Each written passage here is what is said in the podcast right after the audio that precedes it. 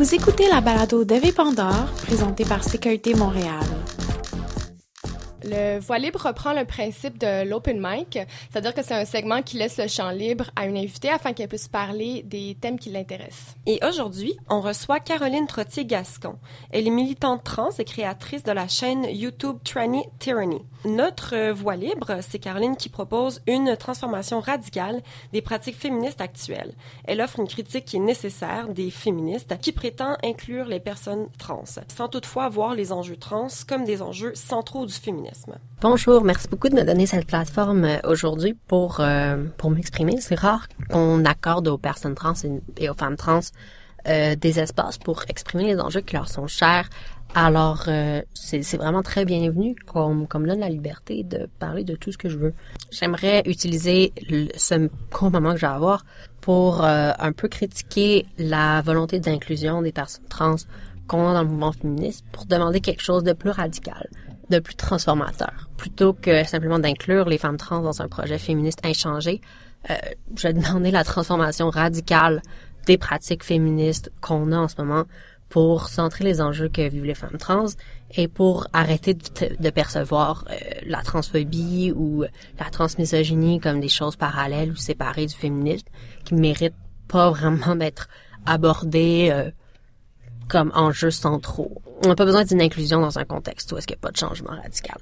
Le paradigme d'inclusion dans lequel on parle des enjeux trans à l'intérieur des mouvements féministes, je pense, rend pas justice à la manière dont les perspectives trans défient certains principes féministes et par conséquent nécessitent qu'on change nos valeurs et nos pratiques plus au-delà de simplement inclure des personnes trans.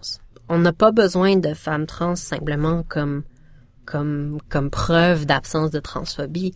On a besoin que les enjeux soient mis en avant. À titre d'exemple, quand j'étais à l'Assemblée nationale pour défendre la fin des stérilisations forcées contre les personnes trans en 2015, il y avait deux organisations féministes qui étaient présentes. Donc, euh, l'une d'elles était le Centre de lutte contre l'oppression des genres et l'autre s'appelait Pour les droits des femmes. Dans les deux cas, on avait des positions différentes. L'une qui était pour les droits des personnes trans, l'autre qui était en gros contre les droits des personnes trans. Et pour les droits des femmes, avait présenté euh, parmi l'équipe qui avait rédigé le mémoire et qui était présente à l'Assemblée nationale, incluait une femme transsexuelle. Ouvertement, ce qu'ils essaient de présenter, c'est de l'inclusion. Donc, ce qu'on entend partout, inclure. Euh, mais si si les enjeux qu'on essaie de défendre sont la marginalisation des personnes trans, qu'est-ce qu'on a gagné de cette inclusion-là? Qu'est-ce qu'on gagne?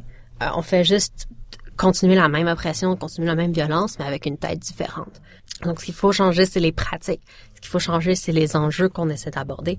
Ce qu'il faut changer, c'est discuter différemment du, du féminisme et euh, de la violence qui est fondée dans le genre. Pas seulement mettre une tête trans en avant. Et je pense qu'on a tout avantage à le faire parce qu'en ce moment, notre féminisme est centré sur l'expérience des personnes assignées femmes et par conséquent voit seulement le genre euh, et les oppressions genrées quand elles sont pertinentes aux, à leurs expériences, euh, quand elles résonnent avec les attentes d'un féminisme qui est ancré dans les expériences assignées femmes. Mais lorsque les expériences des femmes trans divergent de ces attentes-là, ça va souvent être décrit comme problématique ou essentialiste ou euh, toutes sortes de choses comme ça pour rejeter des problèmes qui existent dans le féminisme actuel. En faisant ça, on refuse de reconnaître à quel point les expériences des femmes trans demandent de réformer nos pratiques. Pour donner un exemple de comment euh, centrer notre féminisme sur les femmes trans peut changer nos pratiques, euh, j'aimerais d'ailleurs les enjeux trans rentrent parfaitement bien dans une perspective féministe, même euh, des fois avec des changements mineurs. Par exemple, je parlais tout à l'heure de stérilisation forcée. Donc la manière dont les lois imposent aux femmes trans et aux hommes trans de subir des, chirurgies euh, dont la conséquence est la stérilisation, si elles veulent avoir une reconnaissance, la reconnaissance pleine et effective de leur identité. Donc c'est quelque chose qu'on a qu'on a réussi à, vaincre au Québec euh, depuis octobre dernier. C'est plus nécessaire de, de subir des, des, stérilisations pour avoir un changement de mention de sexe légal. Donc bon, il reste du travail à faire, euh, notamment pour pour les personnes qui n'ont pas la citoyenneté, qui peuvent toujours pas obtenir de changement de mention de sexe au niveau québécois et pour qui ça peut être très compliqué euh, au niveau de, leurs documents émis par le ministère de l'Immigration fédérale. Euh, mais cet enjeu-là devrait faire partie de nos conversations sur la justice reproductive. De la même manière que euh, le fait que par pure incompétence, le, le, gouvernement actuel, le gouvernement libéral, a causé la stérilisation de plusieurs femmes trans en arrêtant, euh, sans même le vouloir, euh, la couverture des, euh, de la préservation des gamètes dans le programme de procréation médicalement assistée. Donc, lorsqu'on parle de justice reproductive avec le présupposé que c'est seulement quelque chose qui touche les personnes qui ont des utérus, on perd une grosse partie de la conversation, je pense.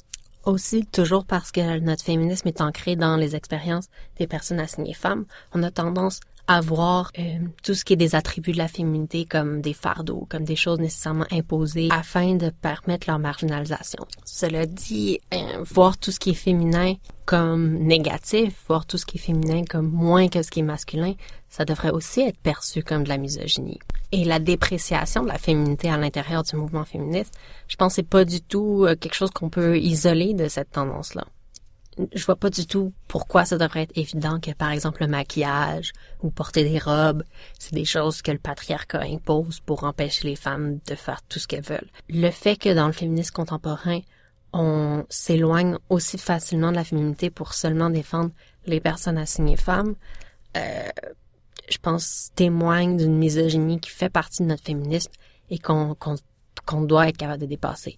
Je pense que pour faire ça, partir des expériences des femmes trans qui ont un point de vue totalement différent sur la féminité, qui la voient pas du tout comme un fardeau, qui la voient pas du tout comme quelque chose qui est imposé, mais comme quelque chose de vraiment complexe.